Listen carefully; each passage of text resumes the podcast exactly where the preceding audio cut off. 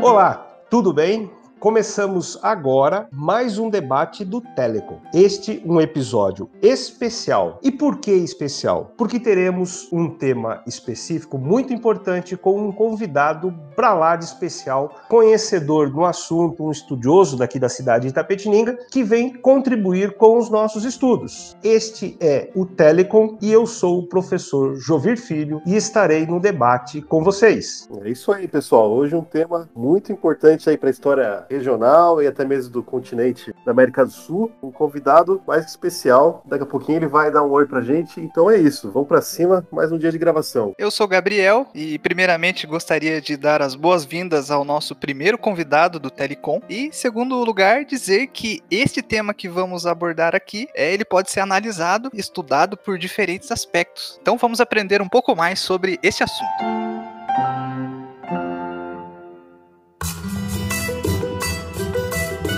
Eu tenho o prazer de apresentar o Luiz Flávio Hungria, itapetiningano, né, Luiz Flávio? E que gosta de viajar. E nada melhor do que quem gosta de viajar falar de Peabiru. O que, que a gente pode aprender sobre Preabiru? Priabiru não, Piabiru, hein, Luiz Flávio? Saudações piabirutas a todos os ouvintes e a vocês. Na realidade, o Jovir quase acertou. Eles falam Piabiru, Paibiru, Pibiru, por aí. Piabiru, existem vários significados, né, ao, ao, longo da história, né? Piabiru significa caminho dos meninos, né? Tem gente que fala é o caminho do sol poente. Outros dizem que é caminho com, com a grama. Então existem, ao longo dos anos, foram achando vários significados para Piabiru, mas até hoje não sabe realmente qual o verdadeiro significado. Né? Cidade no Paraná que se chama Piabiru, né? Na realidade, ela, lá se encontra ainda um trecho do Piabiru intacto, né? O único dos trechos que está tá intacto, é até usado como uma, uma coisa turística lá, né? Tem 30 quilômetros de pedras lá.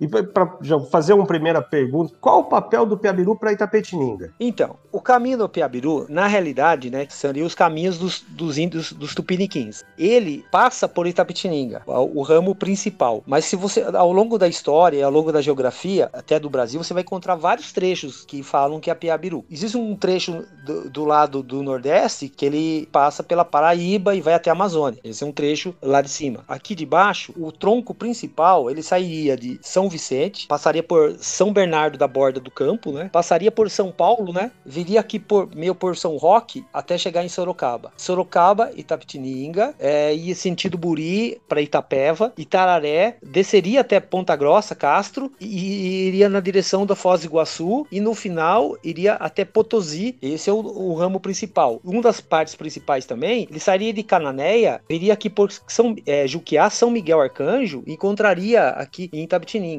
Esse que os historiadores falam que é o, o tronco principal. Mas há outros relatos que saem de Santa Catarina e emendam ali perto de Guarapuava ou Ponta Grossa. Esses são os principais trechos do Piabiru. Na realidade, os estudiosos acham que o Piabiru é muito mais antigo. É muito mais antigo do que ultimamente vem sido falado, né? Ele estaria na ocupação, ligado à ocupação do, do homem nas Américas, né? Existem duas teorias, né? Que como que teve a ocupação do, do ser humano o homem nas Américas, né? Um que viria pelo Estreito de Bering, via lá de cima, né? Eh, do, do Alasca, dos Estados Unidos e desceria. Isso é ocupação, vinha pela Amazônia e desceriam para cá, né? Isso é muito aceito lá, norte-americano, nos estudos lá. Mas aquela é, Nieg Guidon, né? Que ela tem os trabalhos da Serra da Capivara, ela acha que a ocupação da América, ela veio por todos os lados, né? Pelo Atlântico e pelo Pacífico, porque antes o mar era mais baixo, existia muitas ilhas e, e o pessoal via navegando. Então eles acham que esses caminhos é muito mais antigo, que seriam os caminhos naturais de quem está ocupando o território, de leste a oeste.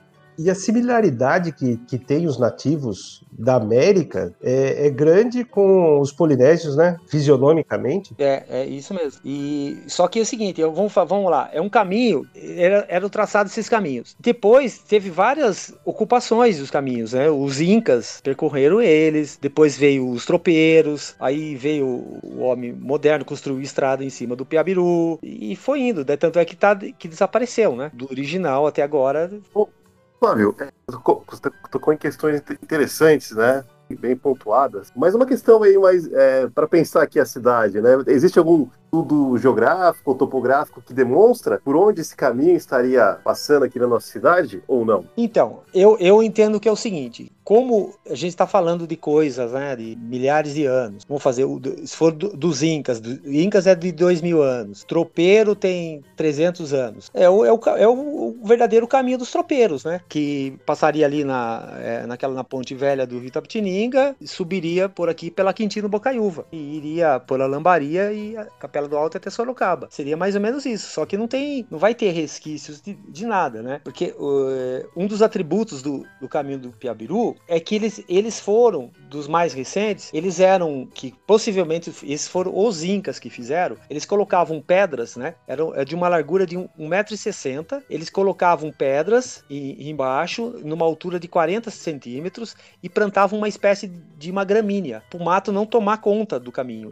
Essa gramínea, ela podia ter queimada, tudo, mas ela voltava. Então ela impedia que o mato é, avançasse. E só essa gramínea, se você pegasse na bota dela, ela, ela era grudenta, grudava a semente delas, ela ia espalhando pelo caminho. Então isso ajudou a, a preservar também em certos trechos. Mas eu entendo que não poderiam, é, os incas não poderiam colocar esse, essas pedras em toda a parte do caminho, seria muito trabalho. Eu imagino que seria lugares que tivesse pedras, tipo serras, assim, lugares íngremes, que é sujeita à erosão. Aqui como é, começa lá do, do Paraná, de Ponta Grossa, vem para cá, que são campos gerais, né? Itararé, Itapeva, eu acho que não, há, não havia necessidade de, dessa demarcação, porque eram passos, né? Eram passos grandes. Né? Mais plano do que do que acidentado, né? É, é, eu imagino que essas pedras eram lugar, por exemplo, principalmente na Serra do Mar, né?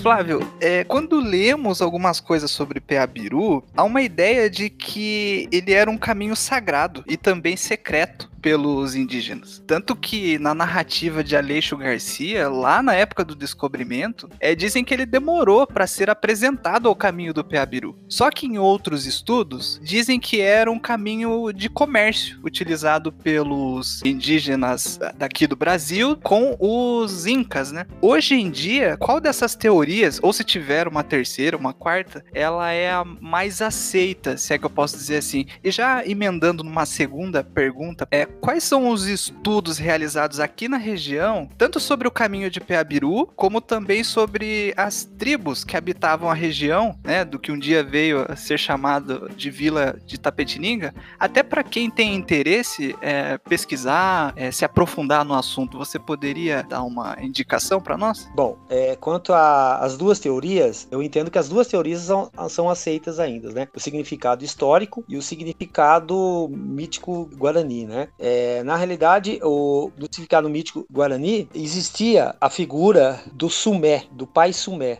Pai Sumé seria, é, você imagina, os índios todos com aquela fisionomia indígena, existia um branco, uma pessoa branca que ela vivia andando pelo Piabiru. Então essa era uma figura mítica dos Guaranis, que era o Pai Sumé. E o Pai Sumé ia mostrar para ele que os Guaranis, o que que eles fazem? Eles andam, eles são nômades, porque eles vão atrás da terra sem males, né? Figura da Uirmanaí, que é a terra sem males, né? Que ela estaria numa, até num, numa ilha no Atlântico. E o Sumé seria o, o guia deles. E tem um significado histórico que fala que eram caminhos de comércio. Assim como qualquer caminho, eles chamam de Piabiru, né? Agora, a outra pergunta, que é, na região poucas pessoas estudam aqui. Até, até o núcleo é, São Paulo mesmo é pouco estudado, né? Quem tem mais informações é o pessoal do Paraná. O Paraná tem trilhas turísticas, tem é, encontros de universidades, eles eles estão mais, mais ligados com o caminho, até porque eles têm os, o, o, alguns trechos preservados, né? E a gente aqui optou por industrialização, então poucas pessoas estudam o Piabiru aqui. Mas há uns 10 anos mais ou menos, teve um negócio muito interessante, que até teve dois eventos que eu até participei, que foi em Cananéia, teve um, um evento chamado Cananéia Teve História, e lá foi os, os mais renomados historiadores, né? É, Hernani Donato, é, Laurentino Gomes, a, a Rosana bonde. E, e, foi falado sobre o Piabiru, foi feito palestras. Teve dois anos lá. Depois não, não teve mais, né? E foi uma das poucas coisas que falaram de Piabiru, acho que até no, no estado de São Paulo. E, e, Bruno, essa coisa da memória aí, você tem questões para levantar junto no debate? Uma pergunta que eu estava pensando aqui do Piabiru, quando vai ao Paraná, né? Tem o pai lá, tem, tem uma outra história lá minha também, né? É, e lá tem a, a preservação guaranítica é muito maior do que aqui, talvez é, reservas ali sobretudo na região do Piabiru, né? Mas, Luiz Flávio, é, outra pergunta: você já teve acesso a como estão as pesquisas dos outros países da América do Sul, né, sobre o caminho do Piabiru? É, se, se, é mais, primeiramente, se você já teve acesso a isso, e se é mais detalhado, se é mais pensado, como é? Então, eu, eu não tive muito acesso a controlar, mas eu sei que é estudado no Paraguai, mais até que, que no Peru, né? E vou citar, né?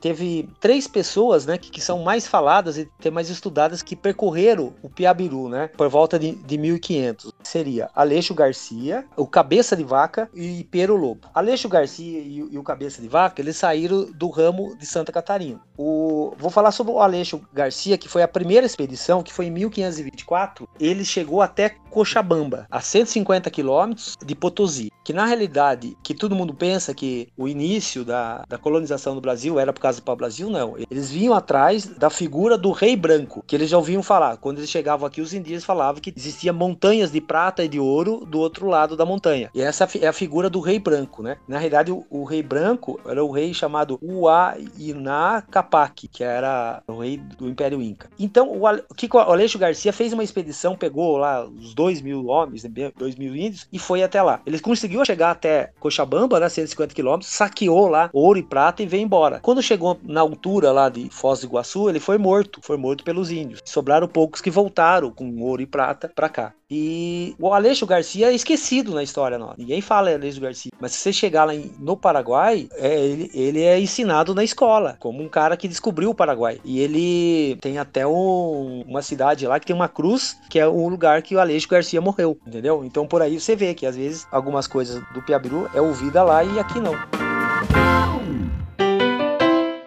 É, quando você fala do Aleixo Garcia, ele foi um náufrago, é isso? Foi. Ele foi um náufrago, né? Que naufragou na praia, acho que de Naufragados, né? Ela fica bem no, no sul da, de Florianópolis. Ele é, é, até mítico, porque ele veio. Ele tem essa coisa até do, do Pai Sumé, que ele veio do, do mar, né? Foi adorado. Daí ele pegou amizade e ficou morando lá. É, deixa eu só aproveitar e fazer mais uma pergunta. Foram encontrados objetos? Aqui pode ser na região de Tapetininga ou daí mais próximo do litoral, que eu acho que é até mais fácil de encontrar. Pedra lascada e polida, ou armas, ou utensílios do dia a dia e coisas é, afins, ou é, não se tem notícia disso daí? Então, é, acho que em 1930, 50, tem um, uma peça chamada O Ídolo de Iguape. Se você for lá no, no Museu Central de Iguape, vai ter a réplica do ídolo de Iguape. Ele deve estar lá em São Paulo, na USP. O ídolo do Iguape foi encontrado no sambaquis. É uma figura antropomorfa que é, mas é bem inca. É um, é um dos, um dos mais importantes do estado de São Paulo, encontros arqueológicos do estado de São Paulo. Isso, isso remete ao,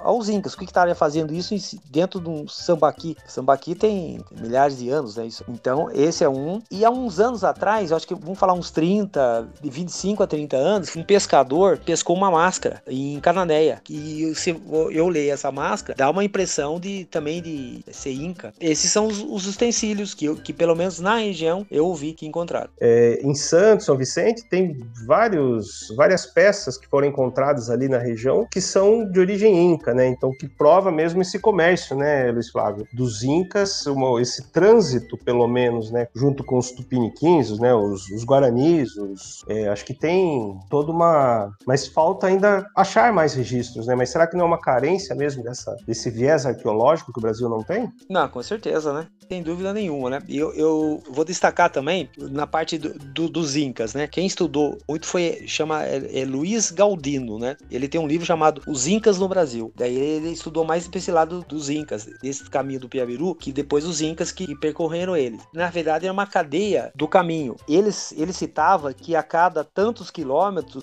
existia uma casinha para a pessoa que percorresse e pernortar. Ela dormia aqui, outro dia ela acordava cedo, seguia a pé e dormia na outra casinha. E assim sucessivamente. E existiam mensageiros que às vezes ficavam lá, um mandavam essa mensagem para um, esse aí só tinha um trabalho de andar uma noite para avisar outro, dele voltava, esse outro voltava, tinha essa comunicação, fazia a comunicação desse jeito. Muito interessante isso, hein? É uma coisa muito rica para se pensar. Eu acho que aqui fica, fica um convite né, para os nossos ouvintes, como vai ficar um convite para nós no Telecom, de aprender mais do que, a partir do, que você está trazendo para a gente, a gente buscar saber mais. Tem, tem mais alguma coisa que você gostaria que a gente destacasse, Luiz Fábio? Como eu já abordei uma linguagem mais universal do Piabiru, eu vou falar sobre uh, o Piabiru na, na, cidade de Tapetininga, né? Como ele, as últimas uh, pesquisas o caminho das tropas, provavelmente ele, ele, ele passaria na casa velha da ponte de madeira, né, do Rio da Pitininga, ele subiria via Pissarrão, passaria pelo Clube Venâncio Aires de Campo e viria até o início da Quintino Bocaiúva. Daqui su subiria, chegaria para cá da Igreja da Aparecida e ele ia sentido a Lambari. Quando ele chegasse a Lambari, você passaria a Lambari, tem uma curva antes de chegar na Raposo Tavares, sentido Sorocaba, e ainda tem um caminho de estrada de terra. Esse caminho vai sair em Capela Capela do Alto. Capela do Alto também é, era, é a rota dos tropeiros. De Capela do Alto chega até Araçoiaba da Serra e de Araçoiaba da Serra vai beirando o morro de Araçoiaba e chega em Sorocaba e depois vai embora. Esse é o, o, o caminho básico para nós aqui da região e percorrer que você consegue até percorrer de bicicleta até de carro, né?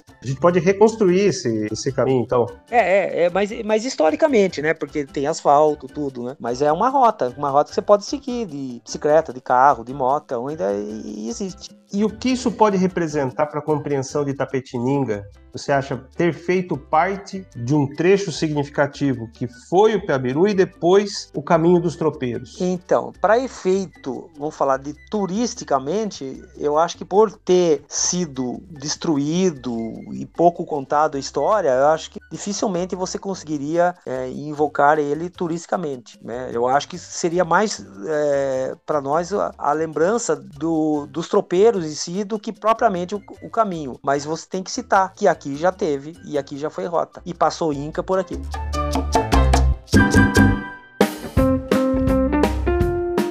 Aproveitando que o Gustavo trocou na questão Jovem fez a pergunta da, da memória do Piabiru para a cidade, né? Acho que eu vejo como um problema não só pensar o caminho, né? Mas teria que primeiro a própria cidade ver o passado indígena dela, né? De, de, formação étnica, né? De formação saber que existe uma ascendência indígena, né? Porque o, o caminho existe mais essa visão do tropeiro, né? Que é mais a figura do europeu, enfim. É, mas é, valorizar o, o, caminho do Piabiru talvez seja um processo também até identitário, né? De, de, entender que existe uma, um sangue indígena na população que aqui vive, né? Também, né? Acho que essa, esse seria talvez um caminho importante para se valorizar o caminho do Piabiru. Não sempre fica só uma história oficial, né? Até um caminho indígena se torna um caminho apenas da tropa, né? Então temos uma história oficial e não temos uma história aí dos, dos vencidos, né? Que no caso aí os índios que e aqui desapareceram aí desde 1816, segundo Sam Hillary, né? Mas enfim, eu acho que pô, foi muito proveitoso. O Luiz Flávio poderia voltar aqui com a gente numa, numa próxima. Eu já, já me despeço dele aqui e obrigado pela participação, Luiz Flávio. É, muito obrigado pela oportunidade cedida e lembrando que sem história a gente não é nada, né? Ele tem que estudar a história para não repetir os erros do passado e ter a nossa própria identidade. É, assim como o Bruno falou, eu acho que é um tema, né, que existe tanta coisa que ainda não foi descoberta e talvez nem sequer será descoberta, porque a gente tá falando de algo de séculos passados, né? Mas que fica envolto em mistérios, né? A gente fica sempre se perguntando, mas o que aconteceu? Quem que construiu? Qual era exata finalidade, era somente essas ou havia algum motivo a mais. Então é um assunto que dá muito pano para manga, é gostoso falar dele e aprender sobre ele, né? Como a gente pôde fazer neste episódio hoje, cobrindo coisas novas, dessa forma podendo aprofundar a nossa própria pesquisa pessoal, né? Eu também queria agradecer muito a participação do Luiz Flávio, deixar as portas abertas para quando ele quiser voltar para conversar com a gente aqui no Telecom e